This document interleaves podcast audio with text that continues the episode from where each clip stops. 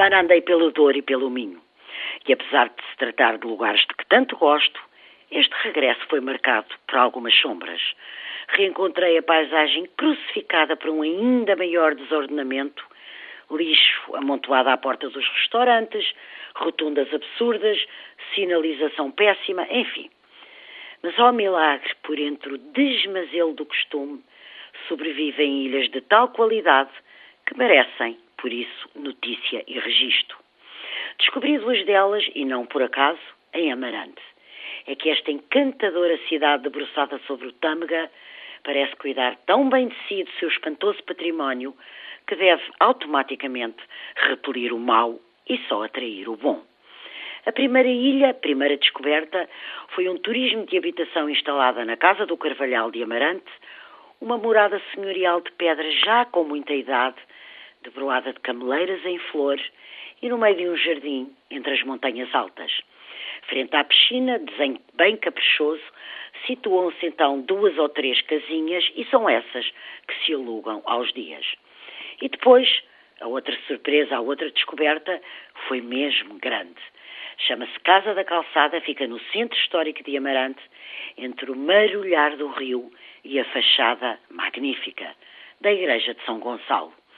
Esta grande casa amarela, já um ex-libris da cidade a par da pintura de Amadeu de Sousa Cardoso, pertence ao grupo Relais e Chateau e merece esta pertença é que pura e simplesmente acolhe uma das melhores gastronomias de Portugal, assinada ainda por cima por um chefe português. São sítios assim, onde tudo é bom e tudo está certo, que me reconciliam com a minha condição de portuguesa. Ou são também sítios assim. E para manter viva essa condição, prometo que vou lá voltar quanto antes. Eu não sei se partilham comigo da minha perplexidade face à absoluta indiferença com que os nossos queridos concidadãos nos dizem rotineiramente, mas a todos os níveis, que se esqueceram de um papel, um prazo, um compromisso, uma resposta, uma obrigação. Depois vai-se ver, e com surpresa, descobre-se extraordinariamente que nada de substancial justificou tal esquecimento.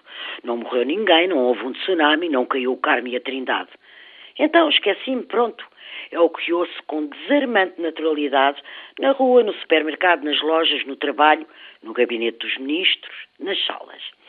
Eu hesito entre chamar a isto uma falta de civismo, ou da mais elementar falta de respeito pelo próximo, ou muito simplesmente constatar que somos talvez defeituosos, como se tivéssemos uma espécie de marca congénita que nos separa automaticamente do mundo normalmente constituído.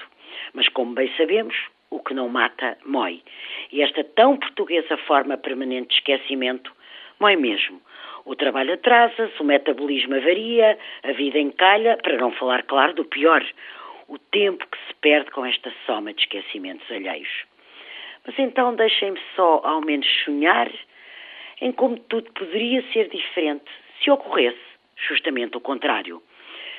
Era logo ver a produtividade aumentar, como nos taxímetros, o tempo a render, a vida a fluir e nós todos subitamente tão mais civilizados. Não era fantástico?